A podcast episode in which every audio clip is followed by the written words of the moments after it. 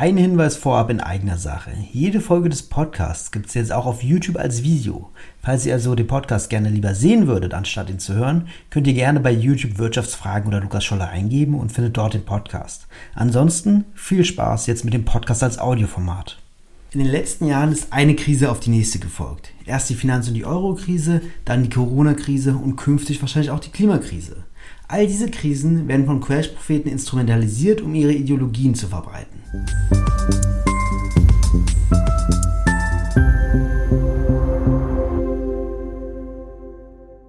Um diese Crash-Propheten soll es heute gehen. Welche ideologische Grundlage haben sie? Wie strukturieren sie ihre Argumente? Und welche Ziele verfolgen sie dabei? Haben sie nur Gemeinsamkeiten oder unterscheiden sie sich auch? An welchen Stellen haben sie vielleicht sogar auch einen inhaltlichen Punkt in ihrer Analyse?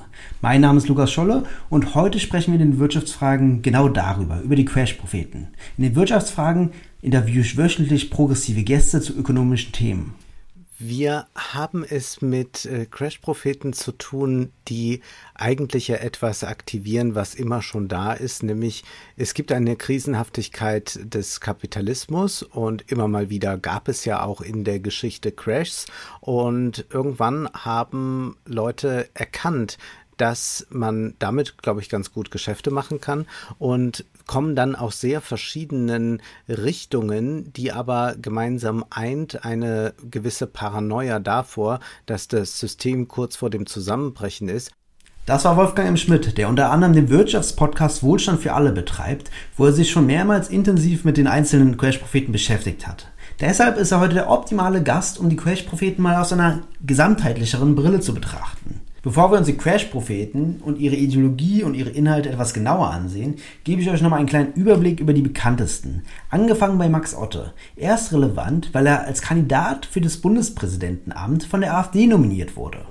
Sprich mit Schuldenaufnahme oder auch mit Steuern oder wie auch immer ich es mache, kann ich über direkte Staatsausgaben das Ding sicherlich noch ein paar Jahre am Laufen halten. Das heißt, dass mir die Krise wie 29 zunächst einmal noch nicht wahrscheinlich erscheint, das kann man immer noch ein Stückchen vorausschieben. Mhm. Hört, hört, eine Krise wie die Weltwirtschaftskrise aus dem Jahr 1929, die viel Armut und Arbeitslosigkeit erzeugte, kann man gar nicht verhindern, sondern nur aufschieben. Die Mittel des Aufschiebens sind zum einen mehr Schulden für den Staat und mehr Steuern für den Bürger. Aber klar ist, die Krise kommt. Aber worauf will Max Otto hinaus? Er betreibt nämlich einen Fonds und nur mit diesem kann man sein Vermögen wohl schützen. Aber gut, gehen wir erstmal weiter. Zu Florian Homm, der ungefähr 300.000 YouTube-Abonnenten hat und Ex-Milliardär ist. Aber da die Zentralbank nicht alles manipulieren, nicht alles richten können, haben wir in unserem Model-Portfolio Gold, Silber, Platin in der Kombination als absolute Kernportfolio-Werte aufgestockt. An dieser Szene sieht man deutlich, wer die Lösung parat hat und wer der Feind ist. Der Feind, das ist hier die Zentralbank. Und Florian Homm hat die Lösung parat. Und glücklicherweise verkauft er sie uns auch noch in Form eines Börsenbriefs. Aber gut, der wichtigste Crash-Prophet ist wohl Marc Friedrich, der auch ungefähr 300.000 Abonnenten hat. Ständige Schulden machen, dieses ständige ja, diese Insolvenzverschleppung, die wir hier sehen, eine historische Insolvenzverschleppung, weil einfach auch Unternehmen, die unter normalen Umständen nicht überleben würden, weiterhin am Leben erhalten bleiben. Das sind die sogenannten Zombie-Unternehmen. Parallel haben wir natürlich auch in Europa Zombie-Länder. Ganze Länder, die ganze Südperipherie Europas ist de facto ein einziger Zombie. Kann nur noch überleben wegen dem ständigen Gelddrucken, wegen den ständigen Anleihekaufprogrammen der Notenbank. Also wir sehen hier, es ist keine nachhaltige Lösung, es ist lediglich ein Spiel auf Zeit. Man versucht, den Kaugummi immer weiter in die Länge zu ziehen. Keine Angst, das war die letzte Szene. Ich hoffe aber, dass klar geworden ist, worum es hier geht. Willkürliche Analysen, Verschwörungstheorien und lukrative Geschäftsmodelle. Ihr Hauptanliegen, inhaltlich gesehen, ist der Vermögensschutz, da sie Angst vor Steuern und Inflation haben. Man könnte denken, das kommt direkt aus der FDP-Pressestelle, aber so ist es nicht. Solche Libertäre unterstellen selbst Christian Lindner, dass er seinen liberalen Wahlversprechen bricht. Ganz egal, wie gut er den Bodyguard der Superreichen spielt und eine Vermögensteuer blockiert hat und zum Beispiel eine Steuersenkung, wie bei der drohenden Abschaffung des Solidaritätszuschlag, möglich macht. Das reicht ihnen aber nicht. Ihre Ängste von Inflation bis Steuererhöhungen sind begründet in der Staatsverschuldung, den Schuldenbergen. Sie sagen manchmal sogar, dass die Regierenden nun Inflation wollen, um die Schuldenberge abzutragen. Andernfalls braucht es Steuererhöhungen, wie zum Beispiel eine Vermögensabgabe. Das ist aber beides Quatsch, da mit Christian Lindner eine Vermögensabgabe mehr als ausgeschlossen ist und Inflation ziemlich unbeliebt ist für die Regierenden. Long story short, ihre Schlussfolgerung ist, dass Milliardäre sowie der kleine Mann ihr Vermögen in Sicherheit bringen müssen. Dafür schlagen sie zum einen Rohstoffe und Kryptowährungen vor, sowie Unternehmen, die damit handeln oder sie schöpfen. Dahinter steckt der tiefe Urglaube, dass die Mengenlimitierung einer Währung ökonomisch sinnvoll ist. Ob das wirklich so ist, darauf kommen wir später bestimmt nochmal zu sprechen. Lieber Wolfgang, es gibt etliche Crash-Theorien und Crash-Propheten. Kannst du uns aus deiner Sicht mal einen Überblick geben? Wir haben es mit äh, Crash-Propheten zu tun, die eigentlich ja etwas aktivieren, was immer schon da ist, nämlich es gibt eine Krisenhaftigkeit des Kapitalismus und immer mal wieder gab es ja auch in der Geschichte Crashs und irgendwann haben Leute erkannt, dass man damit, glaube ich, ganz gut Geschäfte machen kann. Und kommen dann aus sehr verschiedenen Richtungen, die aber gemeinsam eint eine gewisse Paranoia davor, dass das System kurz vor dem Zusammenbrechen ist. Und dann gibt es da verschiedene Erklärungsmuster. Also einmal ein ganz stark antieuropäisches äh, Erklärungsmuster, das sagt, äh, wir äh, schlittern dem Crash entgegen, weil die europäischen Länder, gerade die südlichen, äh, sich so stark verschulden und wir die ganze ganzen Lasten tragen müssen und irgendwann können die alle die Schulden nicht mehr bedienen und wir werden dann unsere Schulden für die bedienen müssen und so weiter und so fort. Das ist eine Linie. Äh, eine andere dominante Linie ist natürlich äh, sehr viel älter, älter als äh, die EU, nämlich die Linie, die bis hin zu antisemitischen Verschwörungen führt, die sagt, es gibt da üble Kräfte an der Wall Street, die eigentlich das Crash, den Crash produzieren wollen, um dann ordentlich zu verdienen verdienen, äh, die ähm, eigentlich nur darauf warten, alles äh, zusammenbrechen zu lassen, damit sie dann äh, große Profite daraus ziehen kann. Äh, oft vermischt sich dann auch vieles miteinander und ich glaube gerade dadurch, dass äh, Deutschland nicht mehr die D-Mark hat, sondern den Euro hat, ist ja auch äh, damit ähm, so der der Glaube, wir haben Souveränität abgegeben, wir haben unsere Souveränität verloren, nochmal ganz klar erstarkt und das kulminiert dann in solchen neuen Souveränitätsbewegungen, die aber äh, ganz stark individualistisch ausgerichtet sind, indem man sagt, wenn wir jetzt uns von dem Fiat-Geld verabschieden, in den Bitcoin hineingehen, wenn wir Kryptowährungen schürfen, dann sind wir nicht mehr als Staaten souverän, aber als Einzelne sind wir dann äh, Souveräne und können somit den Raubtierstaat, äh, den äh, äh, Fiat-Geldmechanismus und so weiter austricksen. Und da gibt es jetzt so eine ideologische Gemengelage, wo äh, sich sehr viel vermischt und eine Differenzierung dann irgendwann kaum noch möglich ist. Die Sache ist aber, es funktioniert und man muss dann nur noch so ein Gesamtweltbild aufrechterhalten von der große Crash, er kommt bestimmt vielleicht schon morgen. Absolut. Und wenn der Crash nicht morgen kommt, dann kommt er spätestens übermorgen. Wenn wir uns diese libertären Crash-Propheten jetzt mal ansehen, welche Unterschiede haben sie und welche Gemeinsamkeiten haben sie aus deiner Sicht? Nun müsste man jetzt im Einzelnen sich äh, die Protagonisten ansehen, kann aber, glaube ich, äh, eines äh, als Gemeinsamkeit ausmachen, was ich als äh, paranoiden Stil charakterisieren würde, nämlich in irgendeiner Weise mit dieser Verlustangst, die ja bei uns allen generell irgendwo immer verankert ist. Was ist, wenn wir alles verlieren? Was ist, wenn ich meinen Status aufgeben muss? Was ist, wenn ich machtlos bin gegenüber einer höheren Macht äh, in Form des Staates, in Form einer Zentralbank? Und äh, dass dieses Gefühl äh, äh geweckt wird und auch tatsächlich geschürt wird, das ist etwas, was äh, sie sehr verbindet. Das ist einmal natürlich eine liberale Erzählung, dass man den Staat immer als etwas Feindliches schon ansieht, etwas, das nimmt nimmt, der Staat nimmt sich die Steuern, nimmt sich also das, was du eigentlich hart erarbeitest, weg. Und das kann man natürlich auf so einer äh, ganz seichten liberalen Weise äh, tun und dann sagen, und deswegen sollten die Steuern nicht so hoch sein. Äh, dagegen äh, kann man was sagen, man kann auch was dafür sagen, dass das äh, eine Haltung ist, die okay ist. Aber die Problematik äh, beginnt eigentlich dort, wo es dann auch das Prophetentum hat. Also wir merken ja schon, da ist die religiöse Komponente da, wo man also sagt, da sind Einzelne, die offenbar schon was erkannt haben, was fast alle noch nicht sehen.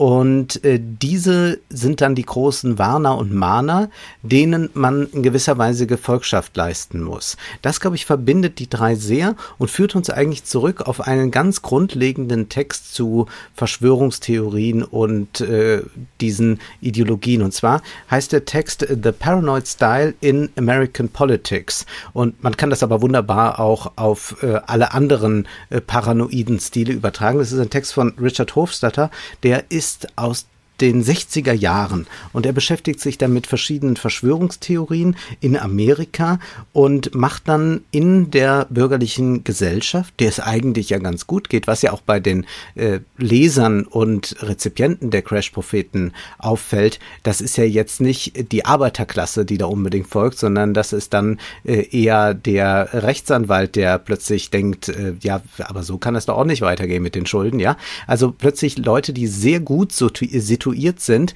und äh, sich eigentlich auch nie über Ungleichheit oder so Gedanken gemacht haben, haben plötzlich die äh, Paranoia, dass ihnen was weggenommen wird. Und äh, Hofstadter schreibt folgendes: The apocalyptism of the paranoid style runs dangerously near to the hopeless pessimism, but usually stops short of it. Apocalyptic warnings arouse passion and militancy and strike at susceptibility to similar themes in Christianity. Probably expressed, such warnings serve some what the same function as a description of the horrible consequences of sin in a revivalist sermon. They portray the that which impends but which may still be avoided. They are a secular and demonic version of Adventism.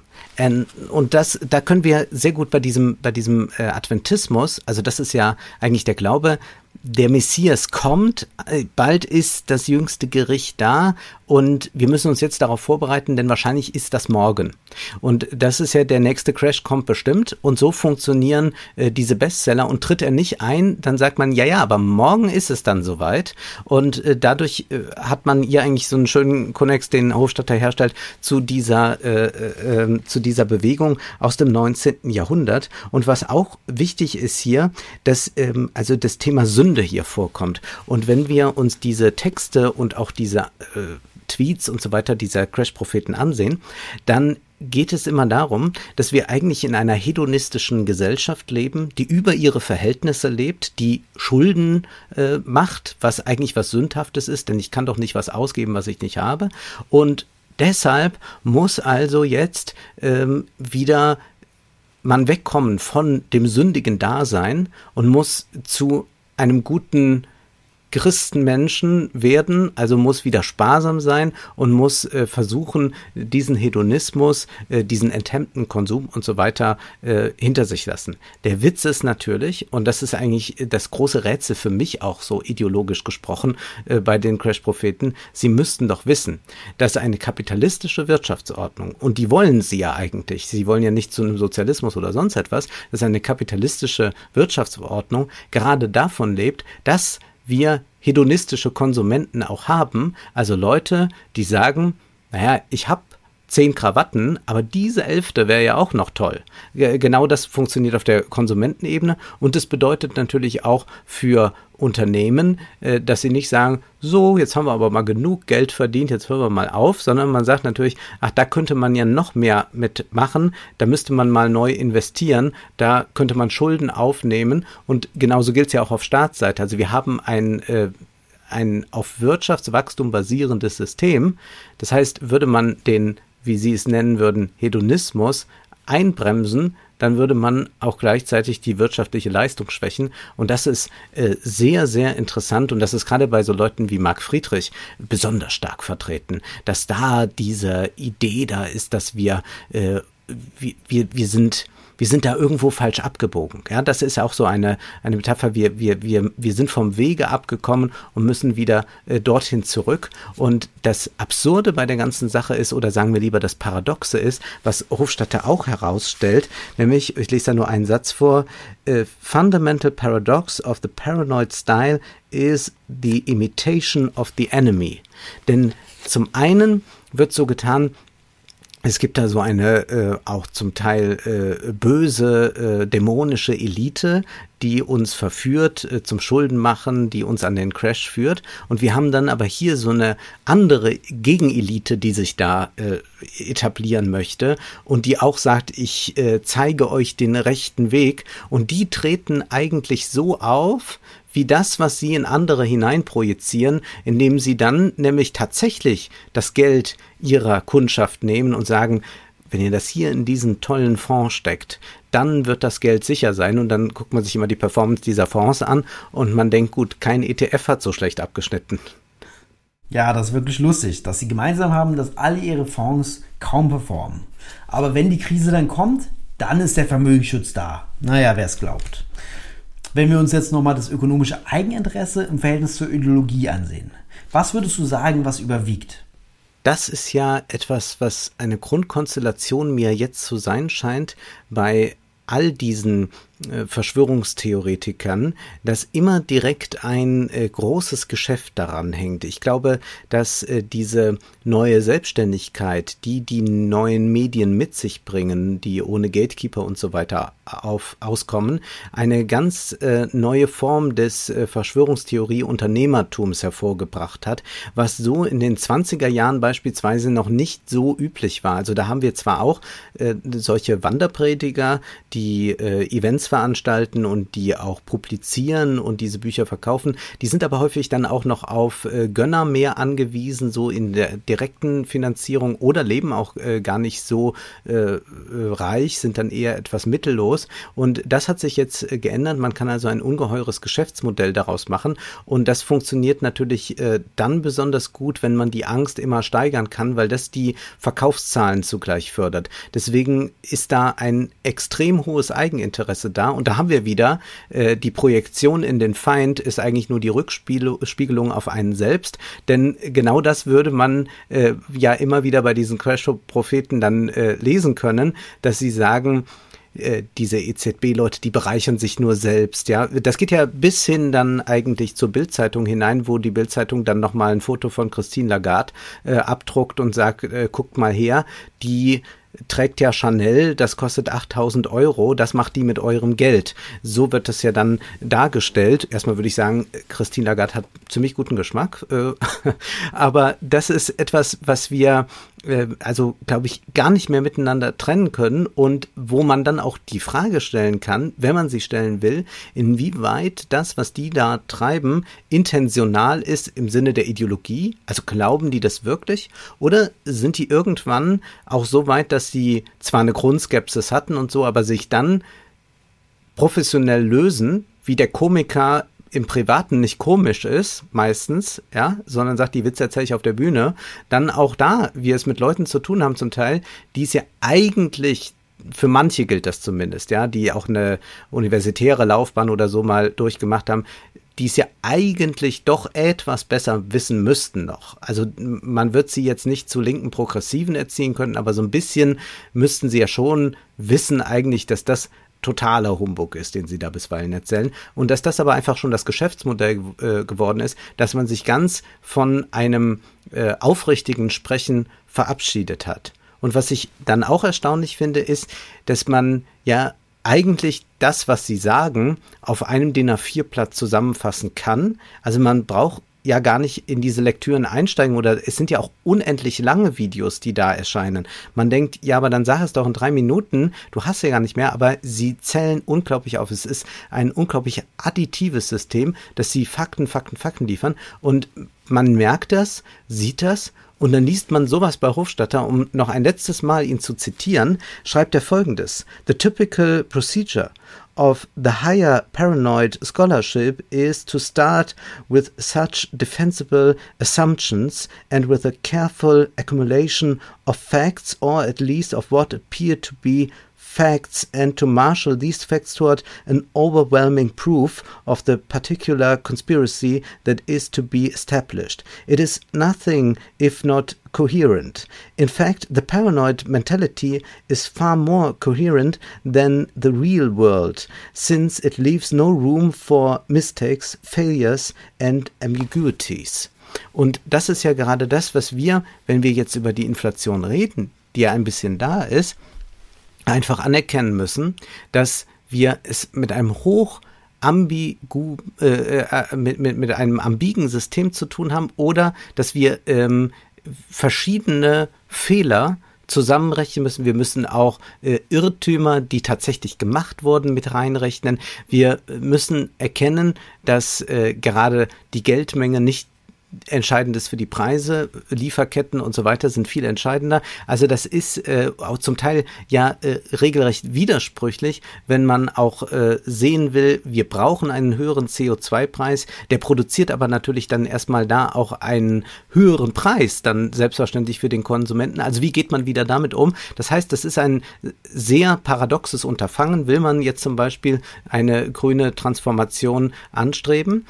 Das funktioniert aber äh, alles nur, wenn man diese Widersprüche aushalten kann, was jetzt die Leute aus äh, den Crash-Prophetenkreisen einem anbieten, ist eine äh, Kohärenz, wie Herr Hofstadter auch schreibt, die es in der Wirklichkeit gar nicht gibt. Sie sagen, da ist am Ende der Hebel und der führt dazu, dass das und das passiert und deswegen müssen wir den Hebel wieder umlegen. Und genau das ist aber nicht modern, das ist eigentlich antimodern und schafft aber das unglaublich äh, tolle Gefühl eines in sich geschlossenen Systems, in dem jedes Detail, das es gibt, und das ist dann sowas wie der Benzinpreis, das kann der hohe Maskenpreis sein, das kann aber auch irgendeine andere Erscheinung am Ende sein. Also das ging ja dann auch bei, bei manchen dadurch bis hin zur Impfgegnerschaft. Es wird alles mit zusammengepflügt und gibt dann ein gesamtes Bild, mit dem man sich dann identifizieren kann. Und das äh, macht es auch äh, fast unmöglich, mit solchen Leuten auf rationaler Ebene zu diskutieren,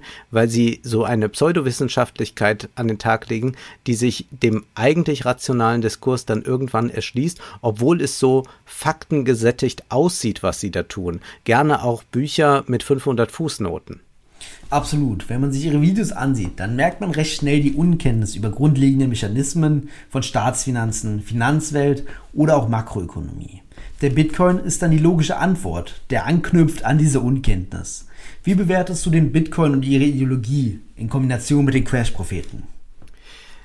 Was die Crash-Propheten ja eint, ist die Ablehnung der Inflation. Und sie haben ja seit 10, 15 Jahren die Inflation nicht nur herbeigeredet, sondern auch gesagt, die gibt es. Man muss nur mal den Warenkorb anders zusammenstellen, da sind wir ruckzuck bei 13, 14 Prozent Inflation und man denkt so, hä, was ist da eigentlich los? Und man könnte ja zum Beispiel, wenn man mal wirklich über Inflation reden will, über Mieten reden, wie die gesteigert sind, aber das interessiert natürlich nicht, denn man will ja nicht die eigene Klientel vertrauen, die wahrscheinlich auch ein paar Mietwohnungen dann noch hat. Also will man eigentlich ein deflationäres System. Und was der Bitcoin einem bietet, ist ein deflationäres äh, Währungssystem, das funktionieren soll in einer Wirtschaft, die wächst. Das ist ja ein Widerspruch in sich. Das kann eigentlich nicht sein. Aber das äh, Paradoxe liegt ihnen und deswegen sind die Kryptowährungen so toll. Sie sind äh, dezentral.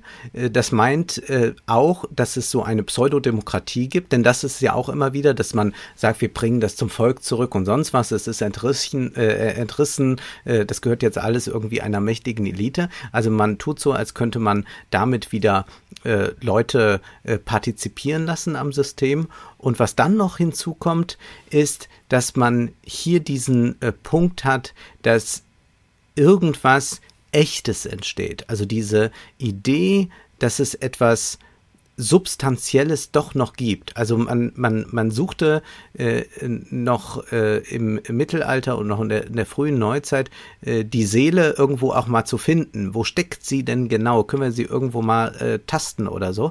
Und ähm, wir stellen natürlich fest, in der Moderne äh, ist äh, fast alles Konstrukt und gerade modernes Geld ist Konstrukt. Das macht uns überhaupt erst zu modernen Menschen. Und jetzt möchte man aber irgendwie eine Echtheit herstellen. Die findet man beim Gold. Das ist materiell, das kennst, das kann man anfassen. Aber das ist ganz genauso ein Konstrukt. Also stellen wir uns eine Gesellschaft vor, die Gold hässlich findet. Könnte ja sein. Oder, ne, also das, das, dann, dann würde Gold sofort den Wert verlieren. Äh, wir sehen ja auch, dass Gold den Wert verliert, wenn keine Goldgeschenke mehr gemacht werden können. Also der äh, Goldpreis ist ja mal gefallen, Jahre her, als äh, in China äh, gewisse Formen der äh, Korruptionsbeschenkung verboten wurden von der Regierung. Und äh, da waren immer goldene Uhren dabei und plötzlich ist die Goldnachfrage nicht mehr so stark. daran können wir uns sehen. Oder ich würde zum Beispiel sagen, äh, brünette Leute, äh, denen steht Gold nicht so gut. Die sollten eigentlich Silber tragen.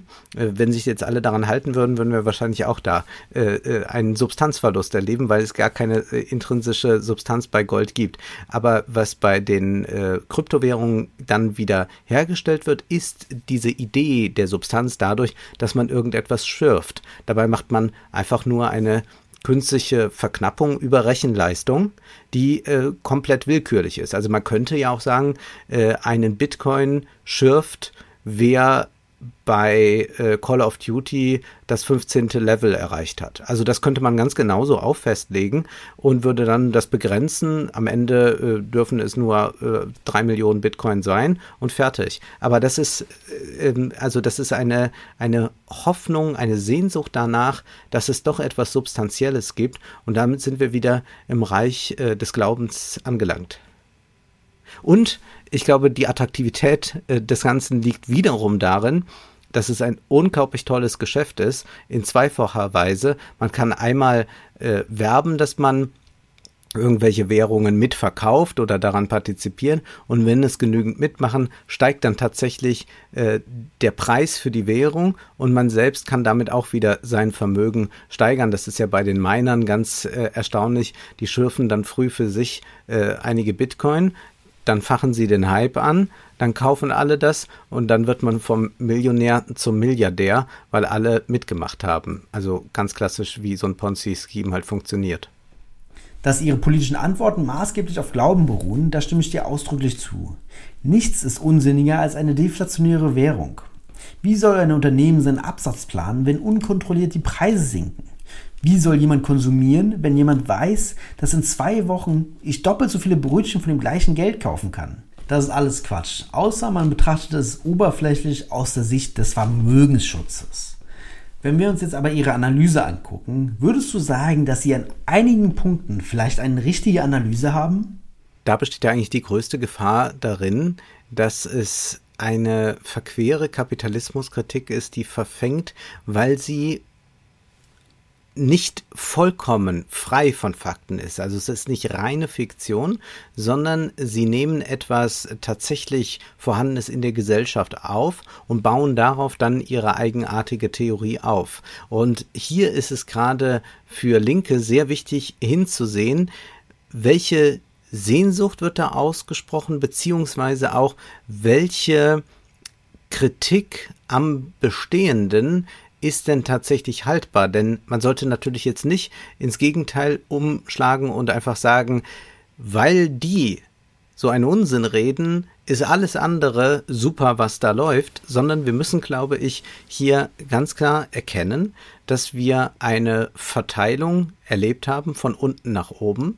Das hängt mit Steuererleichterungen zusammen. Das hängt damit zusammen, dass man äh, die Aktienmärkte so dereguliert hat, dass äh, vor allem die schon sehr viel haben, äh, extrem davon profitieren. Und es hängt natürlich auch damit zusammen, dass wir eine Politik des billigen Geldes haben, die ja über so ein merkwürdiges Konstrukt läuft. Also man kann nicht diese monetäre Staatsfinanzierung eigentlich machen. Wir können nicht wirklich pressen das Geld, sondern wir müssen das über die äh, Märkte machen. Und dadurch geht das Geld erstmal nicht zu allen, sondern es ist tatsächlich da, wo schon viel Geld vorhanden ist, äh, gut, um damit äh, zu spekulieren, um Kredite aufzunehmen, Kredite auch aufzunehmen zum Teil, um Aktien zurückzukaufen und so weiter. Und dadurch hat man äh, eigentlich ein System, das tatsächlich erst einmal jenen zugutekommt, die schon sehr viel haben.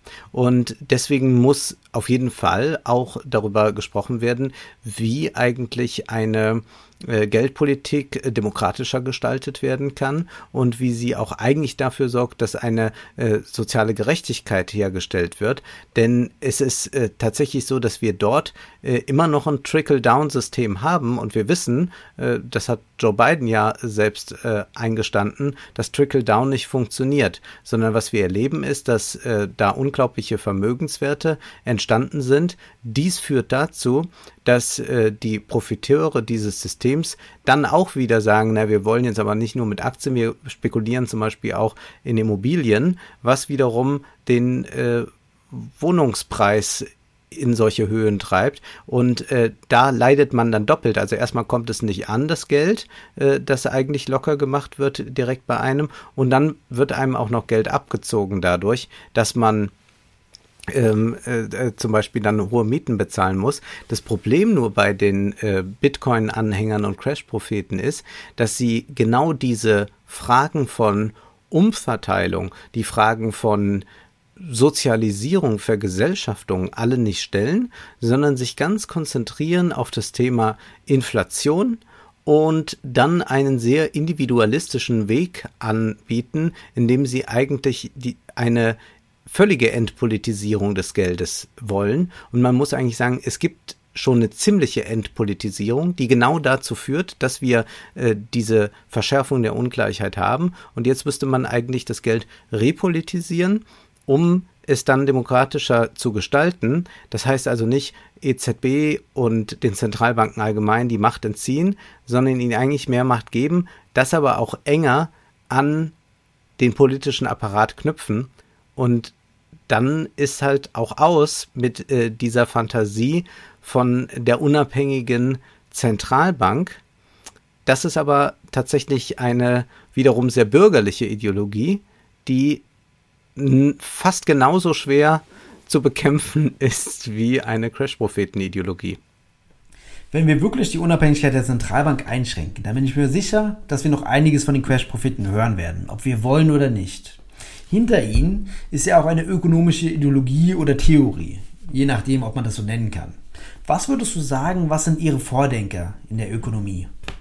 Ich glaube, es ist ganz stark Friedman und äh, diese Fantasie, wir müssen die Geldmenge äh, so perfekt steuern, dass wir damit irgendetwas äh, verhindern, was inflationär sein könnte.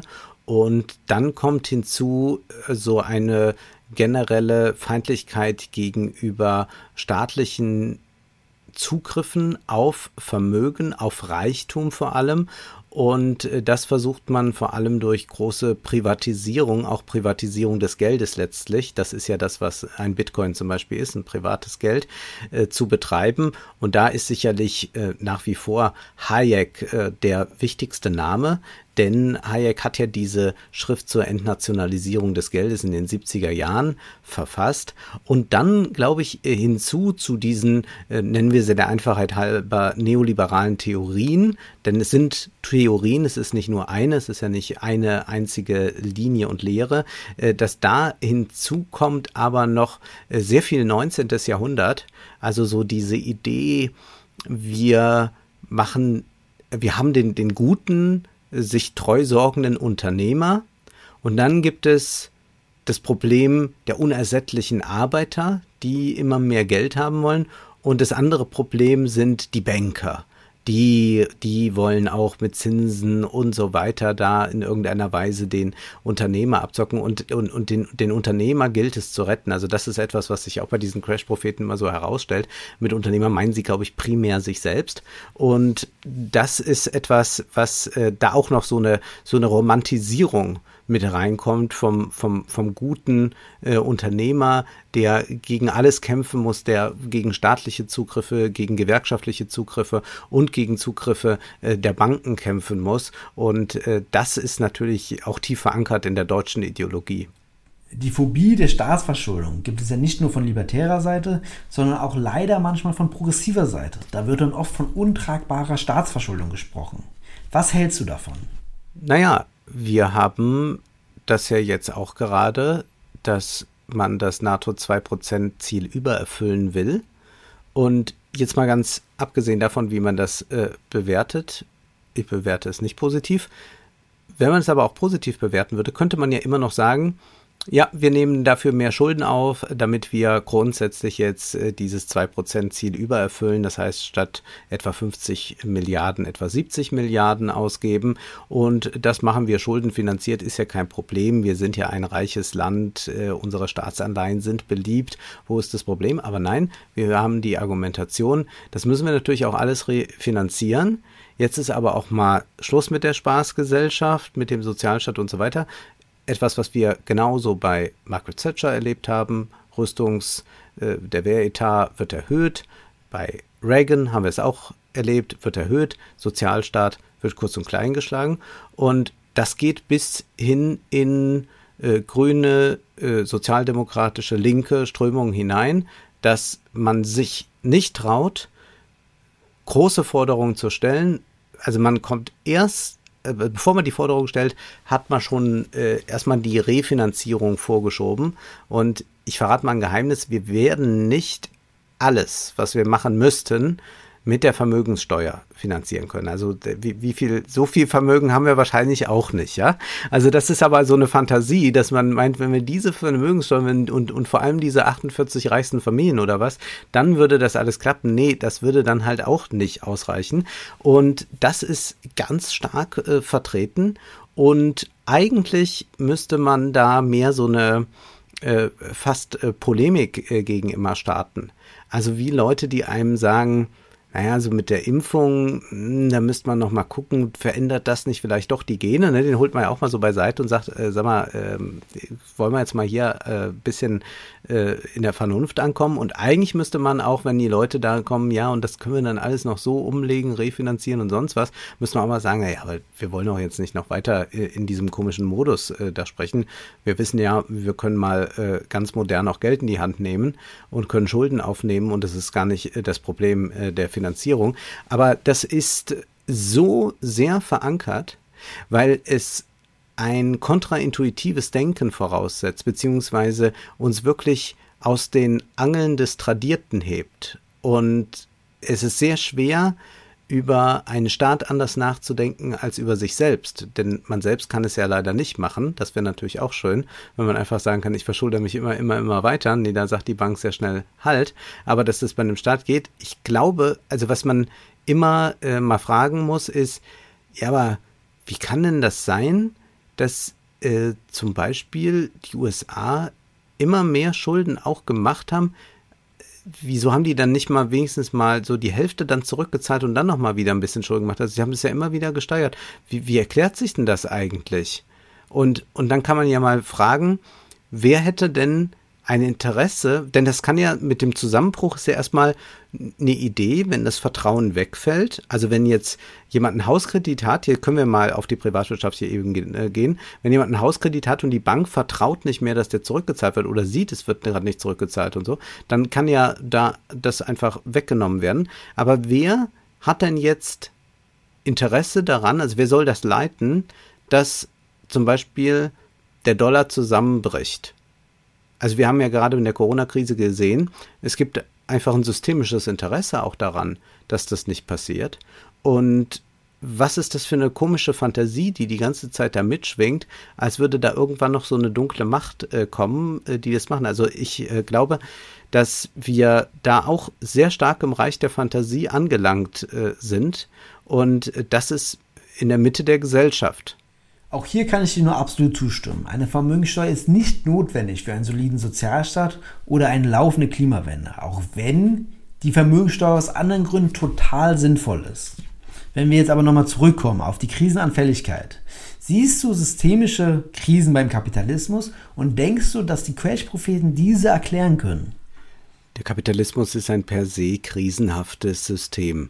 Das ist ganz einfach zu erklären, da wir nicht auf äh, die Bedürfnisse, die wir vorher erfragt haben, reagieren. Also wir produzieren jetzt etwas, was wir schon wissen, in drei Monaten brauchen wir es, sondern wir spekulieren. Also das heißt, das System an sich ist spekulativ.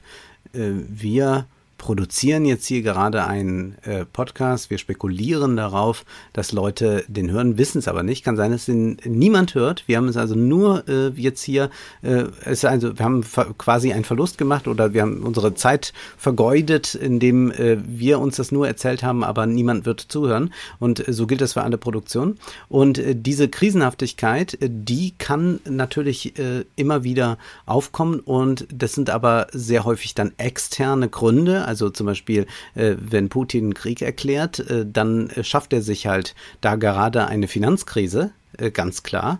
Und äh, wir haben eine Pandemie, die wir nicht wollten, die wir dann bekommen haben, die auch das normale Arbeitsleben nicht mehr möglich macht.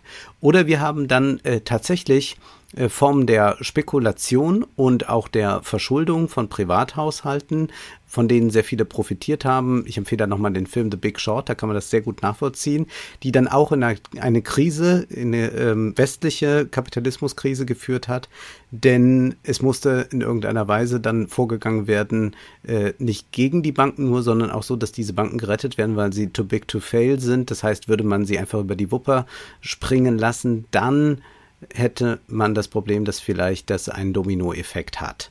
Und äh, das sind erstmal äh, äh, externe Krisen, die natürlich mit dem Kapitalismus und seinen Wirtschaften auch zusammenhängen. Und ich glaube aber, dass wir äh, diese Krisenhaftigkeit auch nochmal woanders sehen können, dass wir äh, generell äh, Überkapazitäten haben, dass wir ähm, eine merkwürdige Ungleichzeitigkeit haben, wenn wir uns mal die Arbeitskräfte zum Beispiel ansehen. Also hier können wir in Deutschland oder auch äh, in Teilen der USA von Arbeiterlosigkeit sprechen. Also wir haben zu wenig Leute, nicht nur Fachkräfte. Und zugleich haben wir äh, im Süden und in vielen anderen Ländern eine extreme Arbeitslosigkeit, auch eine Jugendarbeitslosigkeit. Das heißt, durch den Fachkräftemangel und den Mangel an Personal generell hier, an Arbeitskräften hier, äh, können wir auch in eine Krise zum Beispiel hineinschlittern, die dann eine politisch gemachte ist. Denn wir könnten ja sagen, ja, dann holen wir mehr Leute hier rein, ist dann aus irgendwelchen Gründen politisch nicht gewollt und so kann man auch die Krise produzieren. Das heißt, äh, da gibt es äh, sehr Verschiedenes, was damit reingeht. Und insofern schrammen die Crash-Propheten immer so dicht an der Wirklichkeit mal gerade vorbei, aber greifen es dann deutlich auf. Auch von progressiver Seite gibt es einige Krisentheorien, wie zum Beispiel die Überproduktionstheorie von Marx. Die bedeutet vor allem, dass Konsum und Produktion zeitlich nicht mehr nah beieinander liegen. Das hat zur Folge, dass die Nachfrage nicht mehr dem Angebot hinterherkommt. Lieber Wolfgang, was hältst du davon? Ich denke, dass diese Ansätze schon sehr richtig sind, denn wir können uns ja schon fragen, warum wir eigentlich nicht mehr ein richtiges Wirtschaftswachstum haben. Und zwar nicht erst seit gestern, sondern seit etwa 50 Jahren. Da sprechen manche von einer säkularen Stagnation, äh, andere äh, haben andere Begriffe dafür. Was man aber feststellen kann, ist, dass es also nicht so eine hohe Nachfrage gibt, äh, wie man eigentlich möchte. Liegt das jetzt nur daran, dass man äh, nicht genügend Löhne zahlt, dass also nicht genügend konsumiert werden kann? Das ist sicherlich eine Frage. Die andere Frage Frage ist aber auch, inwieweit ist denn überhaupt ein Wirtschaftswachstum äh, erzielbar, wenn Leute immer mehr dann Häuser, die schon da sind, kaufen und die für noch mehr vermieten, also um höheren Profit zu bekommen, damit ihr Geld mehren. Aber was wird da eigentlich verkonsumiert? Äh, wo wird da wieder dann produziert? Äh, das sind also äh, ganz interessante Entwicklungen und was ja dann sehr deutlich wird, ist, dass wir irgendwie ein System äh, geschaffen haben, das nicht alle Bedürfnisse stillt. Also wir dürfen ja nicht vergessen, es gibt unendlich schlimmen Hunger noch immer in der Welt und trotzdem gibt es Nachfrageschwächen. Also obwohl wir auch äh, ja sofort in der Lage wären, mehr zu produzieren äh, von äh, Dingen, die dringend gebraucht werden, äh, gibt es keine Nachfrage daran, äh, was sicherlich auch das Weltsystem Kapitalismus in einem eigenartigen Licht erscheinen lässt. Denn auch der Diskurs zu sagen, wir haben ja hier deindustrialisiert, indem wir Outsourcing betrieben haben, dann ist das richtig. Aber vergessen wird, glaube ich, auch, dass die Industrialisierung in den anderen Ländern nicht in dem Maße stattgefunden hat. Also klar wurden westliche äh, Firmen outgesourced, haben da ihre äh, Standpunkte, wo man äh, für billige Arbeit produzieren lassen kann. Aber es ist ja keineswegs so, dass wir äh, jetzt so eine Industrialisierung in Entwicklungsländern erleben, sondern auch die bleiben oft auf ihren Sachen sitzen, beziehungsweise haben dann selbst überhaupt keinen starken Binnenmarkt. Und da gibt es schon so eine generelle Krisenhaftigkeit des Systems und eine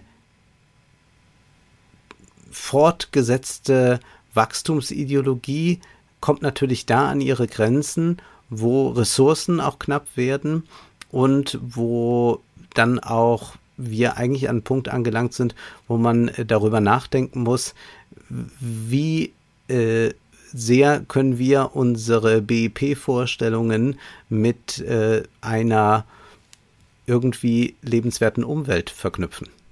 Vor allem sind die Krisen der letzten Jahre ja wegen den existierenden Rahmenbedingungen zustande gekommen. Wenn wir andere Rahmenbedingungen hätten, also einen schrumpfenden Finanzmarkt mit ordentlichen Regeln und eine starke Realwirtschaft, dann sähe es wahrscheinlich ganz anders aus. Gibt es sonst noch einen Punkt, den du besonders betonen möchtest?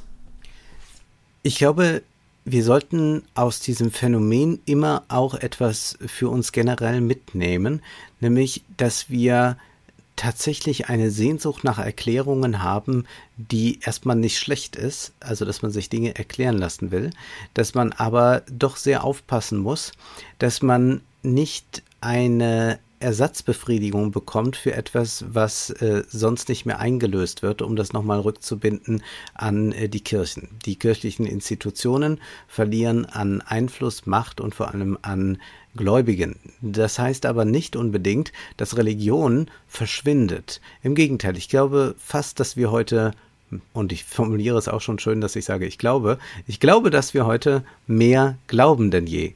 Und äh, das sollte uns ein bisschen zu denken geben, in wie wir, äh, wie weit wir da eine atheistische Praxis wieder äh, stärken müssen, dass wenn äh, solche holistischen Erklärungen angebracht werden, die sagen, so ist es und hier ist auch noch der Ausweg aus dem ganzen Dilemma, dass wir gerne dabei sind, in diesem sehr manichäischen Weltbild zu agieren. Und jetzt haben wir das bei den Crash-Propheten sicherlich, wir haben es ja mit einem aufgeklärten Publikum hier im Podcast bestimmt zu tun, äh, ganz gut gebannt.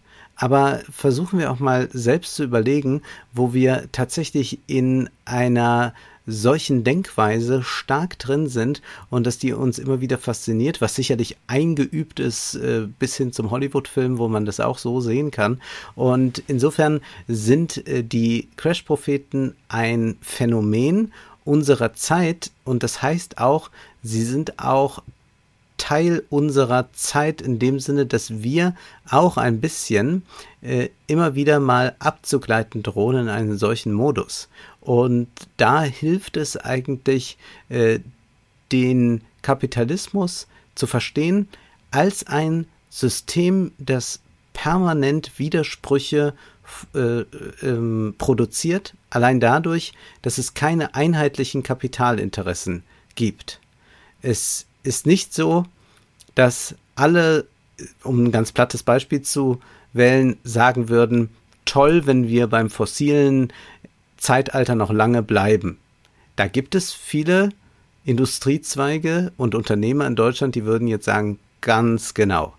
Aber es gibt auch zum Beispiel eine vollkommen entgegengesetzte Richtung in der Industrie, die sagt, am besten wäre, man könnte morgen den Verbrenner verbieten, denn dann machen wir ein riesengroßes Geschäft. Und an diesem sehr simplen, sehr reduktionistischen Beispiel können wir schon sehen, wie widersprüchlich das ist und welche Interessen sich durchsetzen, werden wir sehen. Und vielleicht ist es eine Mischung aus beiden und die ganze Sache wird noch ein bisschen unübersichtlich. Ja?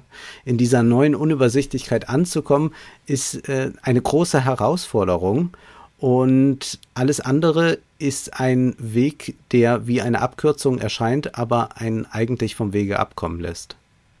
Vielen Dank, lieber Wolfgang, für deine spannenden Antworten. Wir haben gesehen, dass die Crash-Propheten eine wackelige ökonomische Grundlage haben und dass ihre Wirtschaftspolitik wahrscheinlich eher zu mehr Krisen führen würde. Daher müssen wir umso mehr diesem libertären Gedankengut einen progressiven Gegenentwurf entgegensetzen. Grundlage dessen muss eine progressive Wirtschaftspolitik sein, die beim Laufen nicht über ihre eigenen Beine stolpert. In diesem Sinne verstehe ich auch diesen Podcast, der zur Aufklärung beitragen soll. Daher diskutiere ich wöchentlich mit progressiven Gästen über ökonomische Themen oder über Wirtschaftsfragen. Falls euch diese Folge gefallen hat, dann könnt ihr sie sehr gerne bei YouTube kommentieren und liken. Bis zum nächsten Mal bei den Wirtschaftsfragen.